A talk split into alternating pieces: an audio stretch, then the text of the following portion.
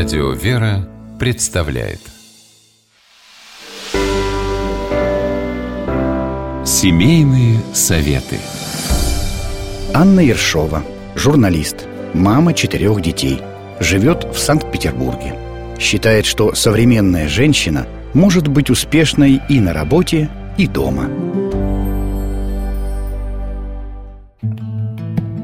Детские болезни для каждой мамы – нечто ужасное и неизбежное. Ты все силы прикладываешь, чтобы их не было, но они все равно настигают, воруя здоровье, время, силы, хорошее настроение.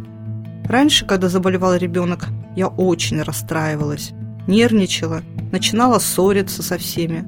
А моя старшая сестра, может быть потому, что она психолог, всегда оставалась невозмутимой.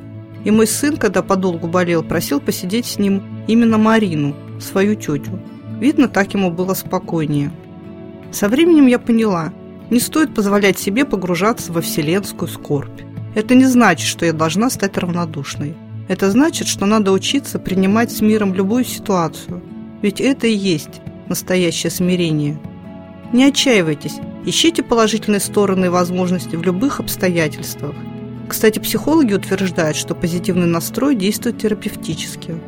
Но как вести себя в позитивный настрой – Я по натуре очень деятельный человек. Вынужденное сидение дома вергает меня в уныние.